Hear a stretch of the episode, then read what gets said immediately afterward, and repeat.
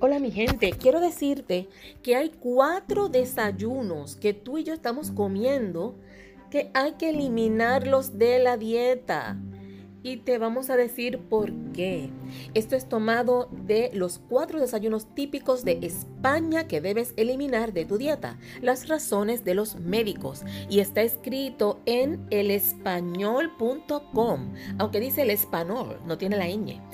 Así que si lo quieres leer ahí, ya sabes, elespanol.com. Dice aquí, hay unos mitos perpetuados de boca en boca. Uno de los más extendidos es el de desayuna como un rey, almuerza como un príncipe y cena como un mendigo. Mi gente, ya eso está out, eso ya no se usa. Inclusive se está hablando ahora del ayuno intermitente. Eso de que el desayuno es la comida más importante del día, se fue ajuste, ya eso no es así. No hay evidencia científica para una frase hecha que muchas personas apoyan, que es esa la de desayuna como rey, almuerza como príncipe y cena como mendigo. No hay evidencia científica. Eso fue un chisme que se rodó de esquina a esquina. Hasta yo lo decía.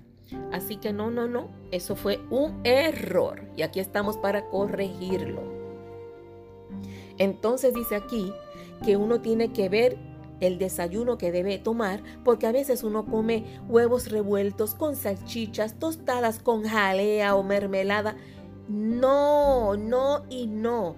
Lo último hace poco decía, mira, cómete un huevo al día o siete huevos a la semana. Tampoco. Lo último que se ha descubierto es que el, huevo debe ser una cosa que tú te la comas, qué sé yo, sábado o domingo, te lo puedes comer en un revoltillo, en una, un omelette como tú quieras, pero debe ser solamente alrededor de cuatro huevos a la semana. ¿Oyeron? Cuatro huevos por semana. O sea que eso es lo mismo que hacerte una tortilla un sábado o un domingo. Y nada más el resto de la semana. Mírate cómo cambia todo. Es que la medicina es así. Hoy sabes una cosa y en un tiempo todo eso cambia. Ahora eso es lo que se dice. No te debes forzar a comer de más por la mañana si no tienes hambre. Eso de come, come. No, no, no. No debes forzarte ahora. Lo recomendable es que no te quedes con el estómago vacío. Por lo menos tómate un cafecito, tómate una taza de té, algo que te caiga en ese estómago antes de tú empezar tu día. Ahora, si tú eres de los que hace ejercicio por la mañana, muy bien por ti, te felicito. Ay, yo quiero tener esa fuerza de voluntad que tú tienes. Pues mira, si haces eso, te felicito. Entonces empieza el día con un café o un té en el estómago. Y entonces luego de que tengas el entrenamiento, si todavía no quieres comer, al menos cómete unos frutos secos. Aunque se aconseja a veces tomar proteína, ¿verdad? Para recuperar ese músculo que se trabajó, pero por lo menos unos frutos secos que te comas para que no estés con el estómago así después de ejercitarte. En la oficina igual. Desde ahora hay que desterrar eso de que el desayuno es la comida más importante del día. No es así. Tenemos los biorritmos propios de la persona o el tiempo que uno disponga. Aparte también influye la cultura. Por ejemplo, en España es raro desayunar legumbres, algo que en otros países es normal. Es una opción bastante más saludable que los desayunos que se utilizan con pan. Así que aquí vamos al primero, ¿sí? Para que te desmayes. No se debe comer pan blanco. No pan blanco. El desayuno parece un sinónimo de rebanadas de pan. Ay, a mí que me encanta el pan brioche tan rico que es. Pues mira, se va a tener que ir a ajuste, aunque ese no es blanco, pero bueno, pero es pan. Y dice aquí, el problema de ese pan blanco es que los carbohidratos son de absorción rápida y los convierte en un índice glucémico muy alto. Si eres diabético, diabética, mm, ese no es tu mejor opción. Y dice aquí que no solo activará la producción de insulina, sino que metaboliza lo que puede y el resto lo lleva a grasa. O sea que eso te va a dar hígado graso también. Esteatosis hepática, hígado graso y te va a aumentar de peso. Además de subirte la glicemia. Si tú quieres reducir la grasa abdominal y quieres bajar de peso, olvídate del pan corta el pan de tu vida. Si como quiera tienes demasiado cariño y no lo quieres botar a la basura, pues mira, empieza a cortar. Si te lo comías todos los días, come un día sí, un día no. Y luego bájalo cada dos días, bájalo cada tres, bájalo cada cuatro.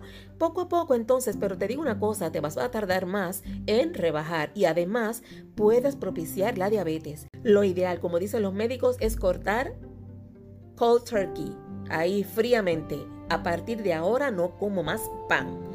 Pero si usted no tiene esa fuerza de voluntad y además pues el dinero no está para estar botando comida, ¿verdad? Por lo menos disminuye. Si tú comías dos veces al día, come una vez al día por un tiempo y luego bájalo a un día sí, un día no y así cada dos días para que vayas cortando y perdiéndole el cariño al pan. Número dos, otro alimento aparte de el pan para que te desmayes. Las bebidas energéticas. Si tú eres de las personas que te encanta tomar esas bebidas, sobre todo si eres estudiante, que a los estudiantes les fascina meterse esas bebidas que son, por ejemplo, aquí un anuncio no pagado. Mira, gente, me pagan este anuncio. Red Bull, este, Monster, esas bebidas que son para, son energéticas, que hay que tener cuidado con ellas porque hay personas que han sufrido infartos, o sea, ataques al corazón por esas bebidas que son tan intensas, dan tanta energía que el corazón no lo aguanta. Normalmente lo toman los jovencitos, los que están en época de estudio, que necesitan aguantar, no quedarse dormidos para que no los regañe el maestro. Aquí dice que las concentraciones de cafeína en este tipo de bebidas provocan una sensación de euforia y de sentirse descansado que lo han convertido en una opción muy popular y nada saludable. ¿Escucharon? Nada saludable. Así que ya saben, cuidado con eso. Y el último, este sí que no te lo esperabas. El famoso conocidísimo OJ que dicen los americanos. Oh, give me an OJ. ¿Tú sabes lo que es OJ? Orange Juice jugo de china, jugo de naranja. El zumo de frutas, lo único que tiene en común con la fruta entera es el sabor y algún nutriente. Encima tiene tanto y tanto azúcar como una bebida azucarada cualquiera. O sea, tú tomarte un jugo de frutas es como tomarte casi una Coca-Cola. Ay, Dios mío, ¿cómo va a ser? Pues sí, siendo. Sí, tiene vitamina C 100%. Oh, sí, es muy cierto. Pero ¿qué pasa? Que es tanto el azúcar que no compensa. Porque el daño que hace el azúcar es tan grande que no compensa ese 100% de vitamina C que estás obteniendo. Oigan, Increíble, ¿no? Oiga, ¿qué pasa cuando usted se toma ese jugo de china, de naranja, ese zumo? Produce reacciones bioquímicas inflamatorias. ¿Quién lo iba a decir? Inflamatorias. Te vas a hinchar. Y cuando te hinchas, no eres solamente tu cara o tus piernas que se hinchan. Si tú estás hinchada, hinchado, también está hinchado las venas. Y todo el proceso de circulación se puede afectar. Así que ya sabemos, estamos sobrecargando por la fructosa que tiene ese jugo.